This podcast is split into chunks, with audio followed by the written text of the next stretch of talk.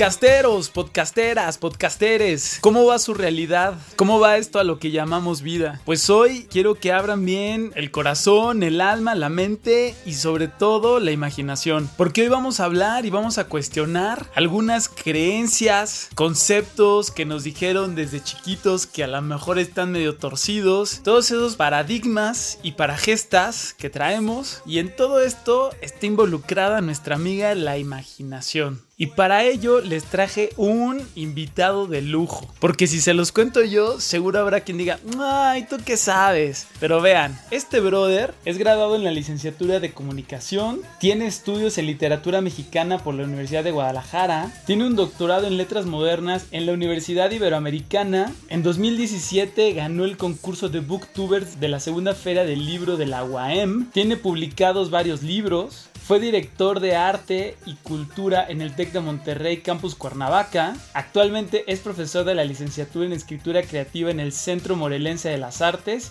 y en TEC Milenio Cuernavaca. Y también ha hecho estudios en la Universidad Anáhuac, México Norte. Y por si fuera poco, toque el ukulele. ¿Cómo la ven desde ahí? Entonces, pues algo de saber y algo nos podrá contar de un tema que creo que ya se están imaginando. Así que súbanle, mi nombre es Eduardo Ríos Ramírez y esto es Tú no me mandas,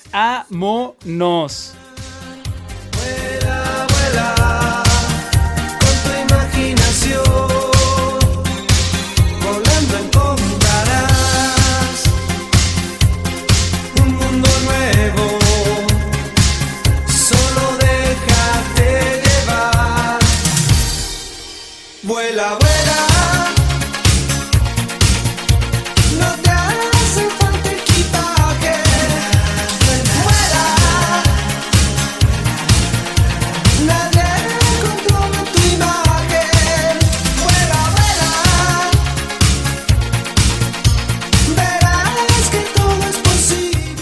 Y como sabrán, tuvimos que volver a echar mano del satélite espacial Morelos 1, que aunque no lo crean sigue ahí rondando en el espacio. Y esto porque Elon Musk está muy ocupado ahorita con SpaceX y no nos quiso hacer una canchita ahí en alguno de sus satélites. Pero no importa, lo que nos dé el satélite Morelos 1 tiene su saborcito y es mexicano. Y pues el personaje del día de hoy se llama Salvador Alexander Juárez Hernández alias el book dealer. Entonces, pues ya se imaginarán cuál es su pasión y es la literatura. Pero la verdad es que más allá de que nos dieras una definición y esto se volviera un canal aburrido de esos que nadie ve ni a las 12 de la noche que hasta prefieres ver el infomercial, quisiera abordarlo de otra manera. Pero yo me gustaría que me dijeras la principal característica de la literatura. Para arrancar por ahí. Pero neta así del corazón. No de definición de la Enciclopedia Británica de 1768 en su primera edición. A ver,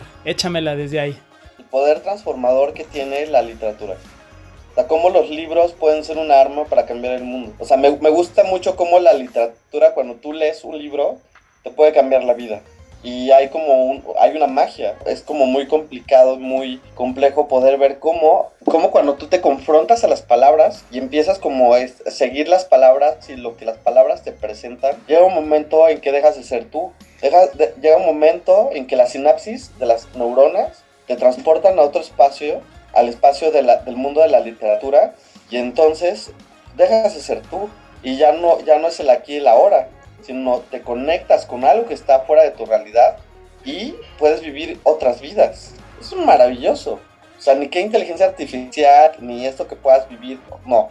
La literatura te ayuda y es algo increíble porque puedes vivir otras vidas y vivir otros personajes, otras realidades, otros momentos históricos, otros mundos que incluso en la vida diaria no existen. Pero, a ver, por ejemplo, ¿por qué o cuál sería la necesidad de tener que vivir otras realidades y otros mundos? Si a veces con nuestra misma realidad ya tenemos suficiente entre tantas cosas que nos pasan, con la realidad que es tan surrealista, ¿por qué sumarle más realidades?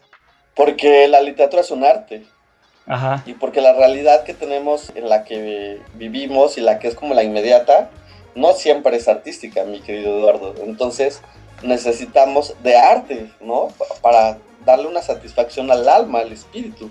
¿no? Esa inteligencia, esa parte de nosotros que, es, que no es física, que es intangible. Y entonces escribimos literatura y vamos a la literatura porque es algo que es arte para empezar, pero es también algo que nos, que nos hace también llevar la vida, ¿no? De vivir la vida en sí mismo. Incluso la literatura puede ser también una realidad más concreta, más eh, real, valga la redundancia, o sea, puede ser la literatura algo que, realmente sea lo verdadero y no realmente lo que estamos viviendo. No lo sé. ¿Tú, crees que en la literatura puede haber más realidad que en nuestra propia vida real? Sí. ¿Por qué? Completamente. Porque yo creo que, yo creo que lo que pasa en la literatura es que eh, integra algo que es la imaginación, que es la capacidad de crear. Y entonces, cuando tú te acercas a, a, cualquier obra, una obra de teatro, un ensayo, no sé, una canción, ¿no? Porque en la canción también hay literatura, hay juego de palabras. Cuando tú te acercas a eso y te transmite algo, te hace sentir algo, un sentimiento, una emoción, una pasión, cuando hay una transformación en tu cuerpo y en tu inteligencia, en tu mente, a partir de ese estímulo que viene de una obra artística, literaria, a veces en la vida diaria no puede existir algo que nos haga sentir lo que esa obra, ese artefacto estético nos puede hacer sentir. Es como una pintura, una escultura. O sea, escuchas una canción y te transforma, o sea, te pone, o te pone como muy emocionado, muy activo, o te, o te bajonea, pero te transmite algo que te transforma. Y a lo mejor en la vida diaria no hay personas, no hay circunstancias o no hay por sí mismo en la realidad o elementos que nos hagan sentir como nos puede hacer sentir una obra artística. Let's live tonight like fireflies,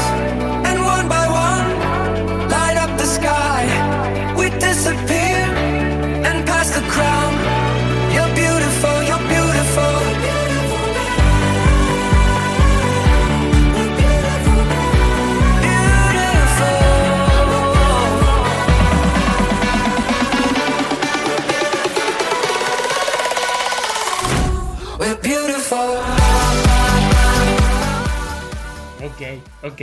Ahora, ahí te va. A veces yo, por ejemplo, por, por tiempo, por el rush que traigo, aplico mucho la de audiolibros y aplico mucho a veces el, el, youtubazo de que pues alguien te leyó el libro y pues ya te echaste el libro que tú quieras sin tener que agarrar un libro y hacer el ejercicio de leer. ¿Es, es igual de válido o, o no? No, claro, es igual de válido. Por supuesto que es igual de válido. O sea, solo el medio, la manera en cómo llegas y, comprendes lo que se te está contando es distinto. Pero ahí, ahí es como una comparación medio injusta. Es como cuando, no sé si te ha pasado, eh, querido Eduardo, cuando hacen películas que están basadas o son adaptaciones del libro y no falta el amigo que, ¿sabes qué? Híjole, yo digo, esos amigos, bueno, esas personas que dicen lo que te voy a decir a continuación, en automático dejan de ser mis amigos.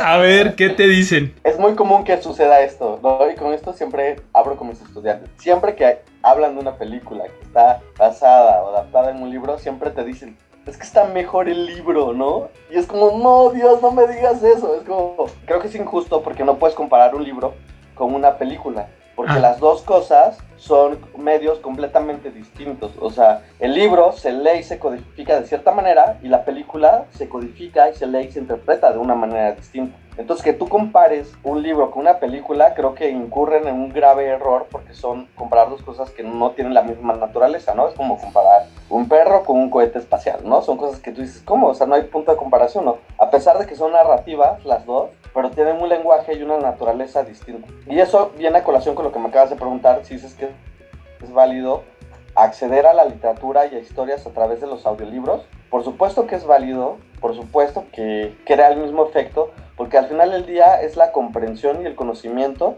de una historia que puede tener un poder transformador sobre ti. Pero aparte son medios distintos, ¿no? Porque cuando tú lo lees, no hay, no hay, no hay ninguna mediación más que el propio lenguaje que se está revelando. Y en cambio en un audiolibro, pues está, hay cosas muy, muy interesantes, que está la voz de quien te está leyendo, ¿no? La entonación, la velocidad. Entonces ya ahí es un medio distinto en cómo se te está presentando la historia.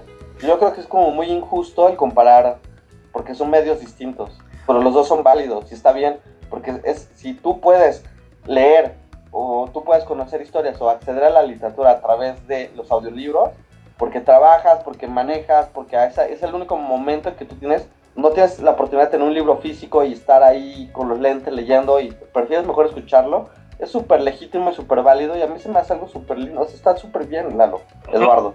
Oye, pero a ver, ¿cuál sería entonces, considerando que tú me dices que son dos cuestiones como muy distintas, injustas de comparar, ¿qué puntos le ves a favor de agarrar tu edición bien bonita y ponerte tus lentes y sentarte a leer versus eh, escucharlo. ¿Qué, beneficios tiene una y qué otras cosas lindas tiene la otra?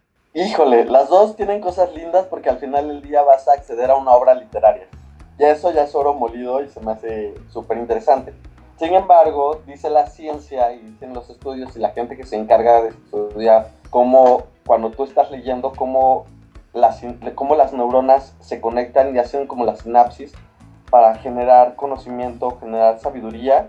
Hay un proceso abstracto de, generación como de inteligencia a la hora en que tú empiezas, agarras tu libro y empiezas a leer como tradicionalmente, ¿no? Linealmente, ¿no? Ensamblas una palabra con otra palabra y con otra palabra y al final del día vas avanzando, vas avanzando y tu cerebro tiene una capacidad de retener y estar conectando las palabras, las letras, los colores de las letras, las formas de las letras entonces lo otro es como más de la imaginación y en vez como de estar preocupado por entender, o sea, por ver las letras y así, estás como a gusto y disfrutas y haces como otro, paisaje imaginativo en tu mente. O sea, y, las dos son válidas, son súper interesantes. Entonces, agarrar el libro eh, representa una forma de comportamiento del cerebro y un aprendizaje y electricidad corriendo de cierta manera y el audiolibro hará otra función o sea, tú conectarás las, neuronas de forma distinta, ¿no? Ya sea que te guste la voz del interlocutor, de si trae musiquita de fondos, de si trae su efectito acá de la lluvia, del... Y esas cositas, ¿no? Exactamente. Pero Virgilio despejó mi error. Lo que yo veía no eran torres, eran gigantes. La niebla los ocultaba. El maestro se acercó a uno de ellos no pude escuchar lo que le decía, pero al instante uno de ellos nos tomó a ambos, uno en cada mano. De este modo, descendimos al último círculo del infierno. Llegamos a una especie de valle oscuro, siniestro. Allí nos dejó el gigante. Empezamos a caminar cuando Virgilio me señaló el suelo que nos sostenía. A mis pies había un lago congelado. Parecía hecho de vidrio. Pude apreciar a unas sombras llorosas que nadaban en él, por debajo del gran espejo que era el lago congelado. Se las veía tiritar, sufriendo el frío que implicaba morar de aquel lado del cristal. Les pregunté a estas sombras quiénes eran. Dos lágrimas cayeron de sus rostros. Se congelaron al instante. Virgilio me explicó dónde estábamos era Caína. Tras ese lago helado yacían aquellos que habían traicionado a su familia. Desde entonces, nunca he podido mirar un estanque helado sin sentir temor. Seguí caminando por el cristal. Entonces, o sea, ¿realmente la literatura qué es lo que plantea? ¿El escape de la realidad? ¿O qué es el, el fin principal de la literatura? Pues mira, es una pregunta maravillosa porque mira, Eduardo, la literatura, así agárrate, ahí siéntate. Ya, estoy agarrado. Te voy a revelar un secreto. A ver. ¿listo? No, espérame. Okay. Ya respiré. Ahora sí, venga. ya, ya, a ver, venga el secreto. Y siempre, y siempre abro mis talleres que doy y con mis alumnos y con la gente que me da y les digo, a ver, no hay, chécate, no hay ninguna verdad detrás de ninguna obra literaria. No hay ninguna verdad a la cual tengamos que llegar. Porque, desde mi humilde punto de vista, cuando vamos a, las escuelas formativas, no sé, primaria, secundaria, preparatoria, ha habido como una tradición en donde te dicen que las obras hay un gran mensaje y hay que interpretar y descubrir ese gran mensaje. Pero han incurrido en un terrible error porque las obras literarias tal cual, no hay una verdad detrás que se tenga que descubrir. Más bien dicho, hay una experiencia como lectores de esa obra. Y como cada ser humano es único, repetible y tiene una subjetividad respecto a la vida, cada persona va a activar y va a interpretar de manera completamente distinta cada obra literaria. Y entonces, de esta manera, la literatura se convierte en un medio de expresión en donde nosotros podemos descubrir otras maneras de ser en la vida. Y entonces, respondiendo a tu pregunta, si la literatura es un escape, yo creo que la literatura no es un escape, no es un escape a la realidad. Al contrario, creo que la literatura se alimenta de la vida misma.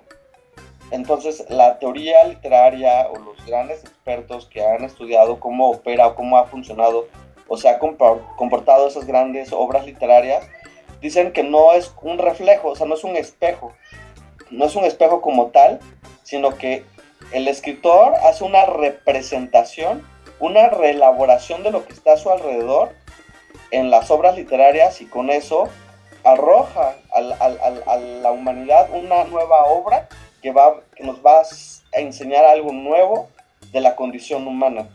Y en, esa, en ese señalar y, mostrar algo nuevo de esa condición humana, yo creo que algunas veces las obras literarias, por ejemplo, no sé, el género de lo, de lo fantástico o de la ciencia ficción, o esos espacios o esas obras que nos invitan a pensar mundos otros, siguiendo tu, tu, planteamiento, que nos escapan un poco de la realidad. Al final del día no nos estamos escapando tanto porque los que viven esas realidades son seres humanos.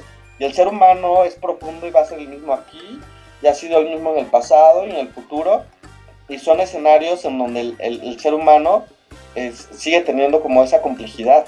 Entonces yo creo que, no escapan nunca de la realidad, al contrario, la problematizan y hacen cuestionamientos súper profundos a lo que vivimos como sociedad, a lo que somos como personas, como humanos.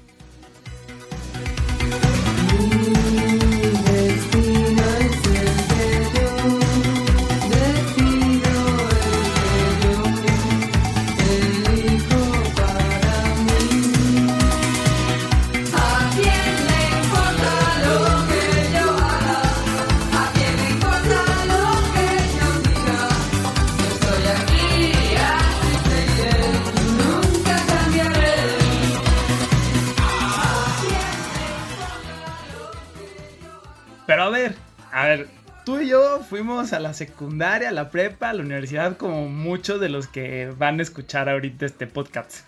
Te piden, a ver, lete que tus batallas en el desierto. Lete que tu mundo feliz de Aldous Huxley, ¿no? Y en alguno de los casos hasta hay profesores que te mandan a leer libros de, autoayuda, ¿no? Y te piden, hazme un resumen. Este, ¿qué, de qué trata el libro? Y a la mera hora tú vas y escribes lo, lo, que tú entendiste, lo que tú cachaste, y de pronto sacas un 6, sacas un 8. Eso poniéndolo a nivel escuela, ¿no? Y, si nos vamos más, este, pues ya a lo mejor una etapa adulta, hay veces que discutes un libro o, una obra con alguien más y te pueden tachar de imbécil porque nunca entendiste lo que quería decir este Gabriel García Márquez o lo que quería decir Octavio Paz.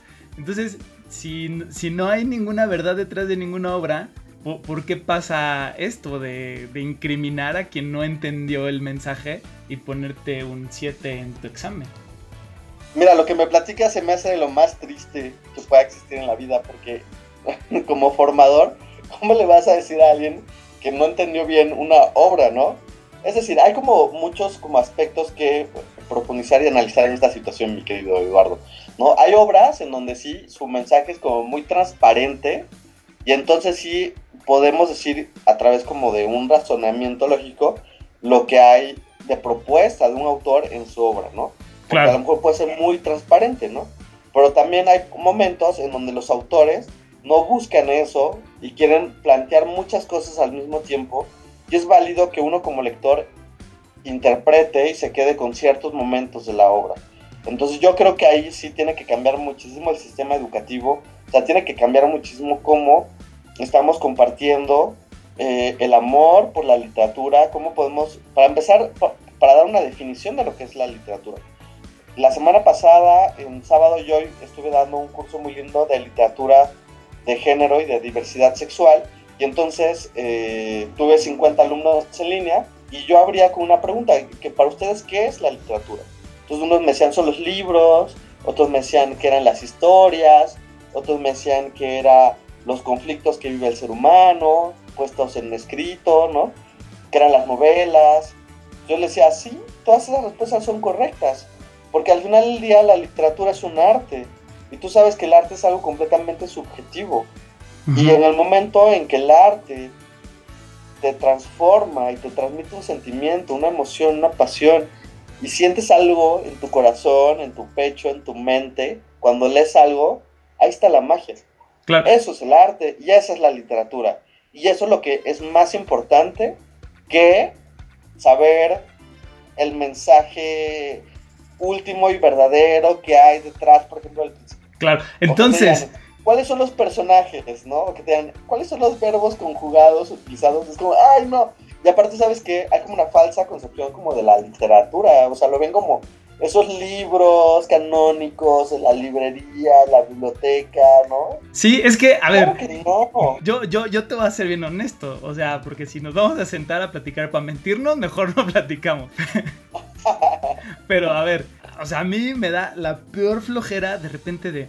Vamos al quinto simposio del libro, publicado en 1978 en su tercera reedición del Conaculta, ahora en el aniversario luctuoso de nuestro autor, para hablar sobre la obra que hizo en tal año después de su regreso de la guerra de los 300 años, ¿no? Entonces ya desde ahí dices, puta, ya, ya me perdió, ¿no? Y, y porque tú crees que vas a ir a escuchar la verdad detrás de ese libro y por lo que te entiendo entonces, realmente lo que vas a ir a escuchar a ese simposio es la experiencia de ese ponente sobre ese libro. Y ya, ¿no? Es que ahí son como cosas diferentes. O sea, una cosa es como la experiencia que tú tienes con el libro, como lector, como cualquier persona que agarra un libro se sienta ahí, sí, Pero el del simposio, ¿qué me va a contar? ¿Qué me va a decir? Su experiencia, ¿no? No necesariamente. Lo que hace la, eso, eso te estás moviendo a terrenos de la, de la teoría literaria. Y lo que hace la teoría literaria, pensando en este escenario que nos, que nos estás como proponiendo, lo que haría, por ejemplo, ahí la teoría literaria es desde estudio científico, va a darle una lectura desde alguna teoría, puede ser la que tú quieras, sobre esa obra. Entonces tú vas a ver su experiencia con esa obra sí, pero no es cualquier experiencia, es una experiencia que tiene bases científicas, que tiene bases teóricas, literarias, respecto a cómo se está comportando esa obra en algún momento histórico. ¿Sí me explico? Claro. Entonces, es, es, como, vas a escuchar sí su experiencia, pero no va a decir, ah, se me hizo bien chida, o sea, no te va a decir así, o sea, va, va, va a hacer investigación y hacer un análisis profundo de, de esas obras y te, y te arrojan luz o te, te dan como otra lectura de, de, de, las obras y también eso está súper padre. Yo soy súper así de súper abierto, todo se me hace súper lindo. lo, único, lo, único, que no me gusta, y que sí es importante decirlo, es que. ¿has, ¿Has, visto tú ese programa que se llama La Dichosa Palabra? No, jamás, perdón. No te preocupes, pero son eruditos en literatura y en lenguaje, y entonces ellos creen que existe una alta literatura y una baja literatura. Ajá. O sea que hay una literatura alta en los cielos que es culta, inalcanzable, y piensan que hay otros productos culturales, literarios, que no son tan importantes o tan profundos o tan buenos como las grandes obras. De medio pelo. exactamente. Y yo creo que no, o sea, hay obras tan hermosas y con tanta eh, propuesta y fuerza este, estética, la historia que cuentan, y que no son las grandes obras, o sea, porque ya nadie aspira a escribir esas grandes obras, ¿me explico? Entonces, a, lo que vamos con lo que te estoy diciendo es que, pues hay una parte que es la teoría literaria, que hace estudios y hace teorías y analiza cómo se comportan las obras literarias desde muchas categorías de análisis, y otra parte muy distinta es lo que yo como lector, porque cuando yo agarro un libro, qué es lo que me gusta, qué me transforma, qué me comunica, qué me hace sentir.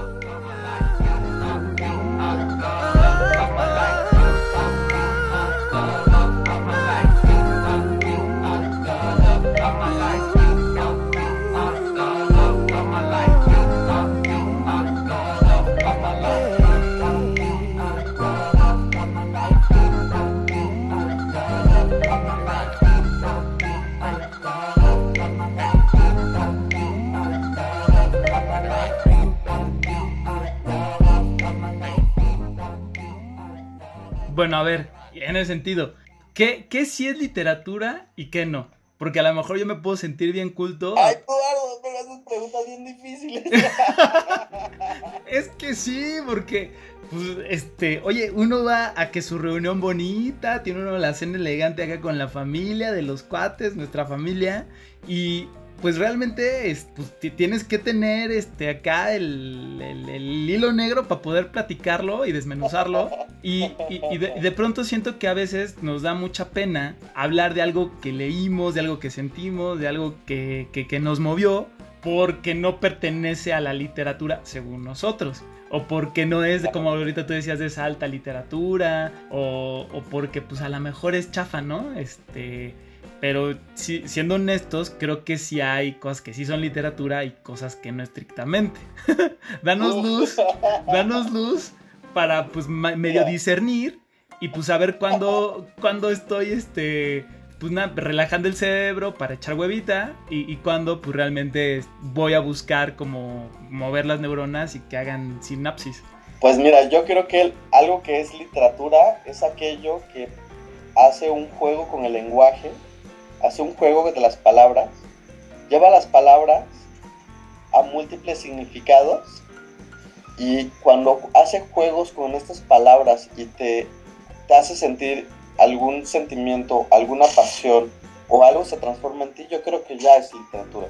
Es una definición muy, muy sencilla, pero aparte, Eduardo, son como definiciones o reflexiones que yo he llegado como de, de muy de recién, Eduardo. O sea, si tú me preguntarías esto hace cinco años, uf, yo te contestaría como un academicista o como, un, como una vaca sagrada de la literatura que te dijera, una, la literatura es aquella que te presenta una historia bien contada, bien estructurada, con mucha técnica, que es artística porque tiene muchas eh, técnicas para contar una historia y aparte que, que, hagas un correcto, escucha bien, correcto uso del lenguaje y aparte que pues haya sido publicada, ¿no? Que, que, cumpla con el canon, ¿no? Y que tenga verbo, sujeto y predicado. Exactamente, que haya una estructura rígida, pero la verdad es que he descubierto, y gracias también a los estudios y también gracias a, también a lo que acompaña la literatura, que es la teoría literaria, que la literatura se desborda en sí mismo, o sea, puede haber publicidad de empresas, de marcas que, que tienen elementos completamente de literatura, ¿no? actualmente vemos como obras que a lo mejor no hacen como el, no están escritas tan pulcramente, pero hay como una historia, hay como una propuesta de enseñarnos o dejarnos ver algo de la vida que no, que, que no es tan común que nosotros volteemos a ver esa realidad, esa manifestación. Entonces, cuando sucede eso es algo maravilloso. O sea, por ejemplo, una, una canción que nos cuente una historia, ¿podría ser literatura? Sin duda alguna, sí. Una canción que te cuente una historia puede ser literatura porque en, su, en la manera en que está escrita, ¿no? Puedes identificar un juego de las palabras. Y la literatura, su carnita de lo que, de lo que, con lo que trabaja son con palabras. Entonces, por ejemplo, sí, existen canciones, muchas canciones, o sea, no por nada le dieron el premio Nobel a Bob Dylan, porque había una composición de sus letras en donde había una originalidad por la manera en cómo combinaba ciertas palabras que no es normal en la vida diaria que las veamos acomodadas de cierta manera. Eso responde a diferentes figuras metafóricas que tienen nombres específicos a cada uno de esos juegos y esas modificaciones que tienen las palabras. Y entonces cuando tú escuchas una canción y aparte cuenta una historia y aparte hay una transformación o algo que te cambia el chip, que te hace pensar otra realidad, ahí está la magia. Por supuesto que eso es literatura. Regreso a la cuna que me vio nacer. Regreso a este barrio que me vio correr. Lo que fui, lo que soy y seré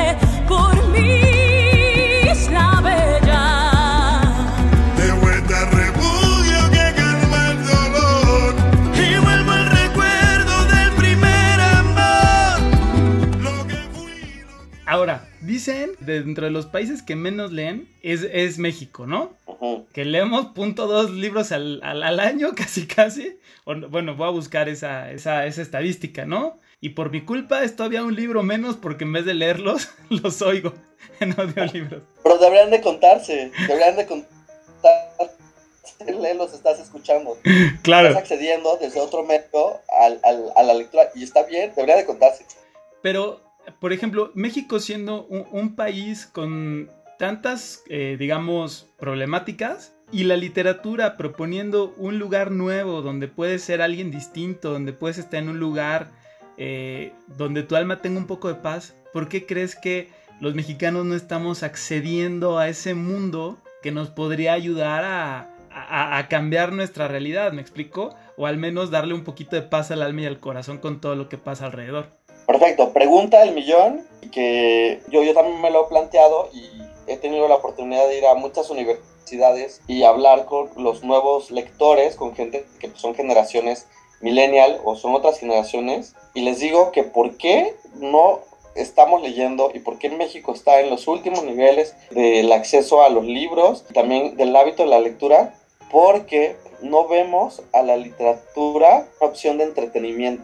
Eso uno. Y luego la otra, porque nos han enseñado que detrás de los libros hay una gran verdad. Y si tú no llegas a esa gran verdad, dicen gracias por participar, estás bien güey, ¿no? Mm, lo que decíamos hace rato. dice- Ajá, entonces uno dice, ¿qué? O sea, pero si leí 400 páginas Don Quijote de la Mancha, que de hecho se llama el ingenioso Hidalgo Don Quijote de la Mancha, no, pero dices, leí 400 páginas en el, el Quijote y mi maestro me dice que estoy bien güey porque no pude comprender lo que, la verdad que hay detrás de eso. Yo jamás voy a agarrar un libro. Qué flojera leer algo que ni- aparte ni siquiera me gustó, ¿me explico? Así sucede, a mí sí me gustó. Pero así sucede, con los lectores, ¿sabes? Los, a los estudiantes les dejan leer cosas que no les gusta, que no les interesa, que no hacen clic para eso, entonces jamás lo van a ver como una opción viable de entretenimiento o de algo que les pueda, lo puedan relacionar como algo lúdico o algo positivo para con sus vidas. Por eso en México estamos así. Por esos profesores que te dicen, no entendiste el mensaje del principito, así reprobado, ¿no? Tache, ¿no? Que es que te quieren dar los golpes con, con el libro en, la cabeza, ¿no? Que pensamos que hay algo que hay que descifrar y no. Nos hemos olvidado que la literatura es una experiencia, es una experiencia que se siente en el cuerpo, es una experiencia que se siente en la mente, que se siente en el alma, ¿no? Eso es, tiene un poder transformador. Y entonces, por ejemplo, yo, yo te digo que como estas reflexiones son, he llegado a, a, a este momento a través, pues, de, digo, toda mi vida me he dedicado a la literatura, pero de recién empecé a entender este otro aspecto de la literatura en donde ya estas obras tan rígidas y que proponen una gran verdad y que proponen a los personajes y el espacio como algo tan importante, pasa a un segundo término y lo que más importa es la experiencia del lector, porque al final del día quienes activamos la obra, el artefacto estético del libro, somos los lectores. O sea, sin lectores no hay obra. ¿De qué sirven que estén los libros publicados y en las bibliotecas? O que tengas ahí atrás de ti que veo que hay muchos libros, si no hay nadie que los lea. Entonces eso no puede ser. O sea, el- realmente el, el- el que le va a dar su último veredicto a la obra es el lector. Claro. Y aparte el lector, el lector no va a ser gente pulcra literaria, los lectores es gente común, corriente, que todos los días salimos a trabajar, que tenemos complicaciones en la vida diaria, que a lo mejor y yo no estudié una licenciatura, a lo mejor y yo trabajo de cajero, a lo mejor y yo trabajo en la carpintería, o a lo mejor y, y sí soy como un gran ejecutivo en un banco. O sea, ¿me explico? O sea, es- hay, hay como una democratización, hay como un proceso en donde no importa quién eres, pero eres un lector y tú eres el que vas a dar el veredicto final respecto a una obra.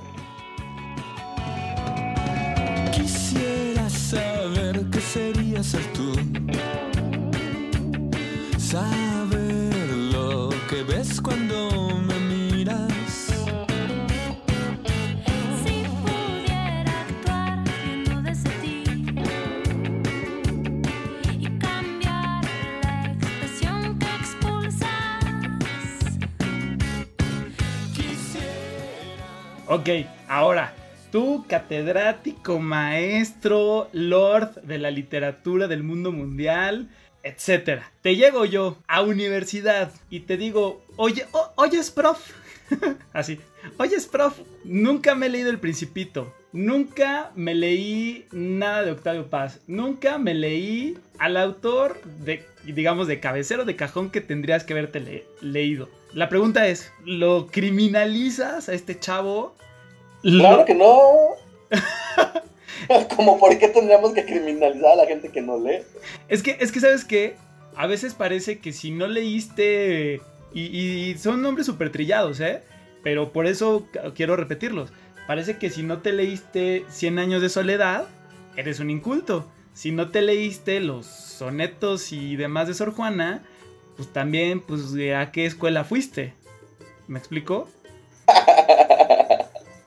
Mira, yo soy, yo soy cero partidario de, de esa criminalización.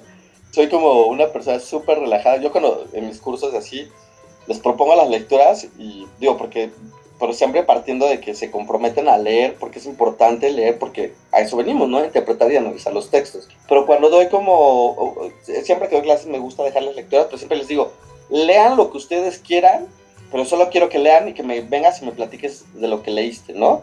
Pero, ¿por qué? Porque esto, soy un eh, partidario muy idealista de que no debemos incurrir en este tipo de criminalizaciones. Para empezar, ¿quién es uno para juzgar la vida de las demás personas? Entrando eh, por ahí, ¿no? De ahí es como digo, ¿quién es uno para estar juzgando y decir si está bien o es inmoral o estás, o eres culto o eres menos inculto, ¿no? Creo que esas categorías están ya como completamente, en- creo, ah, bueno, creo que sí siguen en uso, pero ya deberían de estar en, desuso y deberían de ser obsoletas porque yo creo que nadie es quien para juzgar como lo que has leído o lo que no has leído, porque todos en un momento de la vida fuimos principiantes en la literatura, todos empezamos con un libro y ese libro fue el que nos conectó para seguir teniendo el hábito y querer seguir agarrando otro libro y otro libro y otro libro.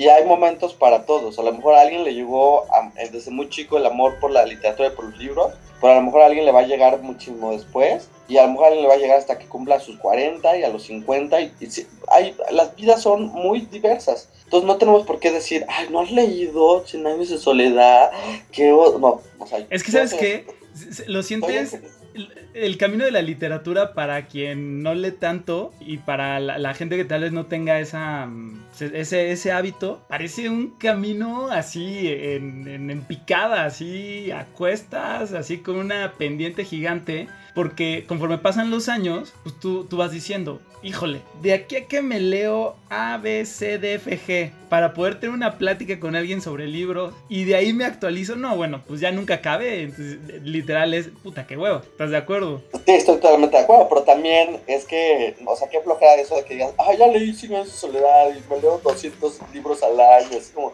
¿qué? O sea, pues también necesitas una vida, o sea, uno trabaja y tiene que hacer más cosas. O sea, uno, uno- los que estamos en la academia o en la teoría literaria, pues porque a eso nos dedicamos, y tanto que leemos porque nos gusta, pero también leemos cosas porque, pues, esa es nuestra chamba, o sea, tenemos que hacer investigación y tenemos que, que generar nuevas teorías o nuevos enfoques de cómo acercarnos a las obras literarias, ¿no? A eso nos dedicamos y por eso lo hacemos. Pero si yo, si, si yo fuese un lector promedio, que yo me considero mucho de esos promedios, pues al final del día pues hablamos de, de, de- de aquellas pequeñas obras, aunque sean muy cortititas, pero las leímos y eso es un gran mérito. O sea, yo aplaudo quienes en algún momento del día, como está la sociedad y como estamos ahorita, que alguien se dé la tarea de abrir un libro y leérselo, o ponerse un audiolibro, eso ya es oro molido, eso ya es algo que se tiene que atesorar, que se tiene que valorar, y desde ahí ya podemos tener un espacio para poder conversar respecto a los libros. O sea, por ejemplo, yo te digo que me dedico mucho como a, a dar talleres y a, a acompañar a estudiantes. Cuando doy, por ejemplo, análisis de textos o algo así, ¿sabes qué les dejo? ¿Qué, qué es lo que les pido en las primeras sesiones que me traigan a, a la clase de libro vaquero, Eduardo? Ah, neta. abren en los salones de las universidades traen y se traen así hasta o sea, hasta las chicas se traen con penita dicen ay no mi libro vaquero no mi semana digo no o sea es que ahí en ese formato y en ese libro también hay ciertos valores estéticos el que se men- el que se ha menospreciado y que por el contenido y por muchas cosas que, que presentan estos libros que se han segregados como que le dicen ah, de la baja cultura pero también presentan conflictos humanos bastante interesantes y también eh, yo creo que muchos, muchas, o sea, el libro vaquero es como un, una obra eh, literaria que se produce por montones y que tiene mucho handout, no sé, la verdad, ahí, no me gusta utilizar como estas expresiones en inglés, pues la verdad es que no sé cómo sería la expresión en español, sino es, esta, esta, es, es, una, es un término que se utiliza para ver por cuántas manos pasa un libro. Claro. El libro vaquero es el que tiene mayor número de, de estadísticas en que eh, un libro vaquero pasa por muchas manos, pasa por lo menos por ocho manos cuando llega a ti, si es que no lo compras nuevo y lo compras usado. Pero es, es esto, o sea, léete el horóscopo, léete las novelas gráficas, léete eh, lo que quieras, una historia en Facebook, la cadenita en el WhatsApp. Eh, ahí tú ya estás leyendo, Claro. ¿Me explico? Hay una democratización y tampoco te tienes que aventar como los grandes clásicos, pues porque hay otras cosas también bien interesantes que leer. Sabor a pera. No somos clones, no somos imitaciones. Hoy vinimos a hacer lo que no se supone. Contar un cuento sin narrativa. Virar el cielo, patas para arriba. Como los árabes que escriben al revés. Camina con la mano, saluda con los pies. con el pie izquierdo, empieza el día. Levanta tu cerveza a brindar por la anarquía. Mamá huevazo, vuela sin techo, defiende tu derecho de hacer Nos gusta el desorden. Bueno, a ver, entonces en ese sentido, quiero un topcito 5 de, de libros que, que tú nos recomiendes, así como para, como para abrir boca, ¿no? Dirían si fuéramos a comer en un restaurante, ¿no? Este, y así, no sé, por ejemplo, a un niño X, digamos, al niño más común, ¿qué, qué libro le darías para que digas, ah, mira, este le va a gustar, va a tener una bonita experiencia? ¿Qué, qué, qué le damos a un niño? Es que mira, yo creo que ahí tendría que yo, antes que eso, tendría que decirle al niño, ¿qué te gusta hacer? ¿Qué te gusta de la vida? O sea, porque, o, o qué te llama la atención. No le voy a leer a cualquier, per- o sea, ese es el problema que nos imponen de alguna manera la lectura y por lo tanto yo no, no sé si le va a gustar o no le va a gustar o cómo vaya a ser su experiencia porque hay una imposición. Tengo que más o menos saber como qué les gusta, cuáles sean como sus intereses, aunque sean mínimos, para que yo pensara qué les pudiera yo, yo dar, ¿no? Y más hablando porque los niños, o sea, es como su primera experiencia que van a tener con su libro. Entonces va a depender de mí que si yo les recomiendo mal un libro y el niño diga que aburrido me resultó tener una experiencia con este libro, a lo mejor ese niño nunca va a volver a querer agarrar. Es Claro. una responsabilidad tremenda.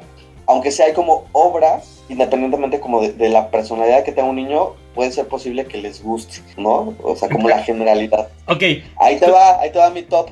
La vieja confiada, una obra joyita literaria hermosísima, La peor señora del mundo. ok, ¿y de qué trata? La peor señora del mundo, como su nombre lo indica, se trata de una mujer que es la peor señora del mundo, tiene tres hijos y los trata mal. Les da de comer comida para perro, eh, les pone limón en los ojos, cuando sacan buenas calificaciones les pega y si sacan malas calificaciones también les pega. Cuando va por la calle le gusta jalarle los pelos a la gente, darle pellizcones a, a la gente que se le acerca. Entonces es la peor señora del mundo. Fuma tabaco, exacto, tiene un puro. Ajá, entonces un día el pueblo ya no puede vivir así. Como toda la gente le temía, ya no podían vivir con la peor señora del mundo. Y entonces el pueblo decide todos abandonar a la peor señora del mundo y se van a otro pueblo a vivir. Y entonces la pobre mujer se sintió tan, tan, tan, tan abandonada y tan triste que les escribió una carta donde se arrepentía de todo lo que les había hecho y les pidió que regresaran a vivir al pueblo y ella prometió cambiar. Y entonces les dijo, como, como recompensa a todo el mal que les he hecho, cuando ustedes regresen al pueblo me van a poder hacer a mí todas las maldades que yo les hacía, ¿no? Así los pellizcos, jalarles el cabello, ¿no? Entonces todo el pueblo decidió regresar y obviamente pues cobraron como un poquito de venganza, ¿no? Este, sí le tomaron la palabra. Pero, oh sorpresa, cuando el pueblo regresó y en la noche cuando todos dormían tranquilos en su casa, la peor señora del mundo construyó una muralla alrededor de todo el pueblo. Y entonces nadie podía salir. Y volvió a ser la peor señora del mundo. A los leones le tenían miedo, con eso te digo todo. Y entonces el pueblo se reunió y empezaron a pensar en cómo poder hacer cambiar o sobrellevar la situación. Pero no les voy a dar este, más eh, información del cuento para que lo adquieran. Es un libro hermosísimo.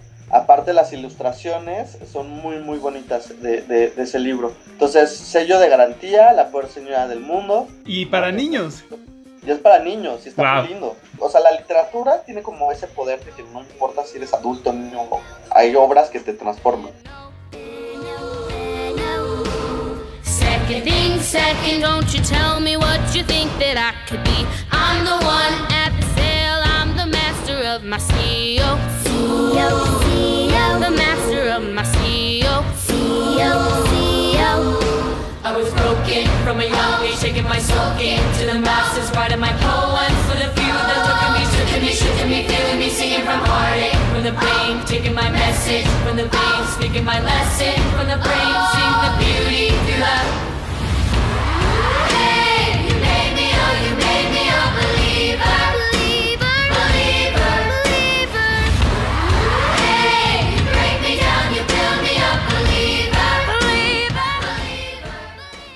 Por ejemplo, te voy a recomendar, mi querido Eduardo, otro libro de literatura infantil que es muy, muy lindo, que tú lo como adulto lo lees y te quedas helado.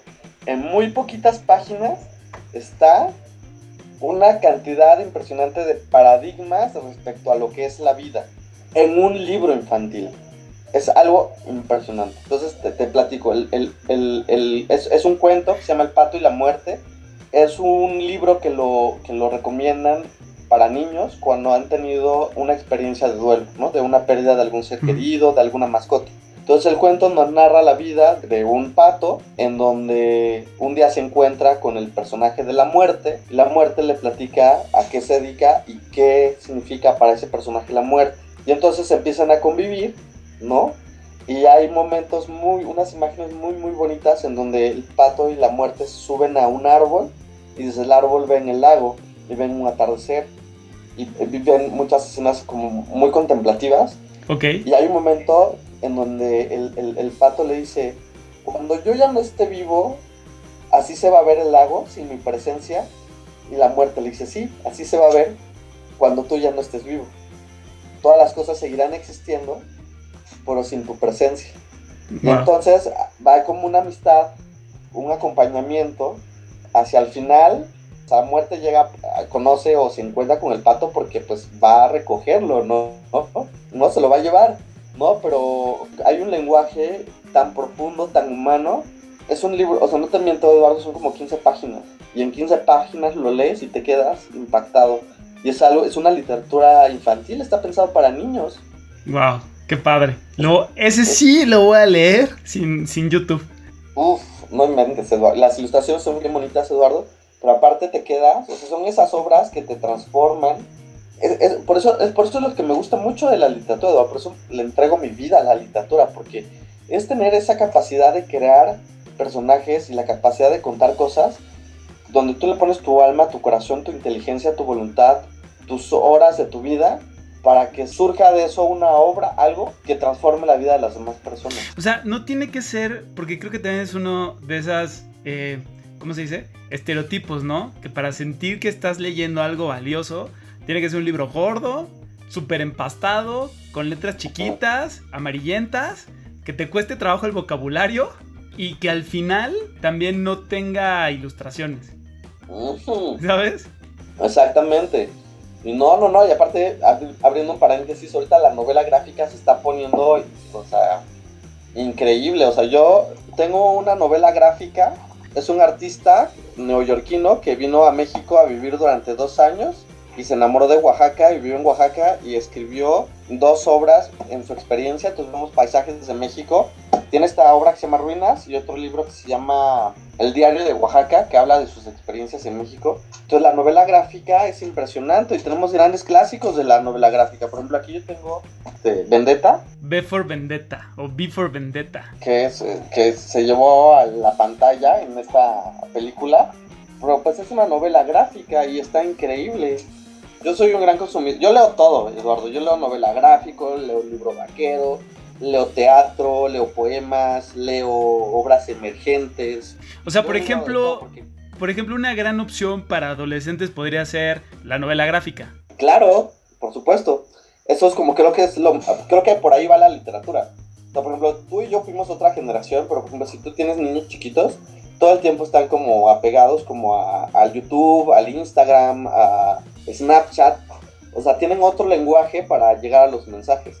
Entonces yo creo que la literatura, lo que se está produciendo, tiene que estar también en esos espacios donde están esos, esas nuevas generaciones, si queremos llegar a ellos y incentivarles el amor por la literatura.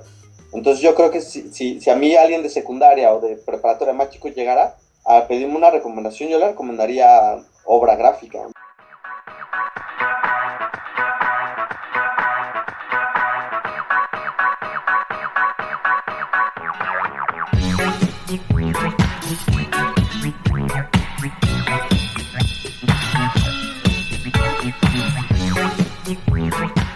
Oye, pues ya para dejarte ir, tenemos la gustada sección donde yo les recomiendo una canción que a mí me encanta por alguna razón, energética, de vibras o porque pues soy medio naco y me gusta. Entonces, eh, regálame una canción que a ti te guste con la que te gustaría que la gente que llegue a escuchar esto conectara. Sea una persona, sean 20 o sean mil. Te voy a recomendar dos canciones. A ver. Una me super se llama La Cumbierita Intelectual. Ok. Es de un cantautor maravilloso argentino que se llama Kevin Johansen. Y es, escúchate todas las rolas de él, todas son tan literarias, tan poéticas, tan padrísimas. Y me gusta mucho la cumbierita intelectual porque cita a muchos escritores, autores y está muy padre. O sea, dice que al final lo que importa es bailar. Cumbia, está increíble la, la canción. Buenísimo, aquí todo lo que sea cumbianchero tropical nos encanta. Bueno, a mí. Pero, pues la verdad siento que me faltó harto por preguntarte. Así que si por ahí la gente lo pide, tendremos parte 2, mi amigo Alexander, mi amigo Book Dealer, y ya estaremos acá de vuelta. Por lo pronto, si quieren contactarlo, pueden buscar su página que es elbookdealer.com y ahí vienen sus redes sociales. Y les recuerdo las nuestras que es arroba tú no me mandas guion bajo podcast en Instagram. Ya tenemos Twitter que es arroba guion bajo tú no me mandas. Y pues nada, me hace muy feliz compartir con ustedes. Les mando un abrazote. Bye.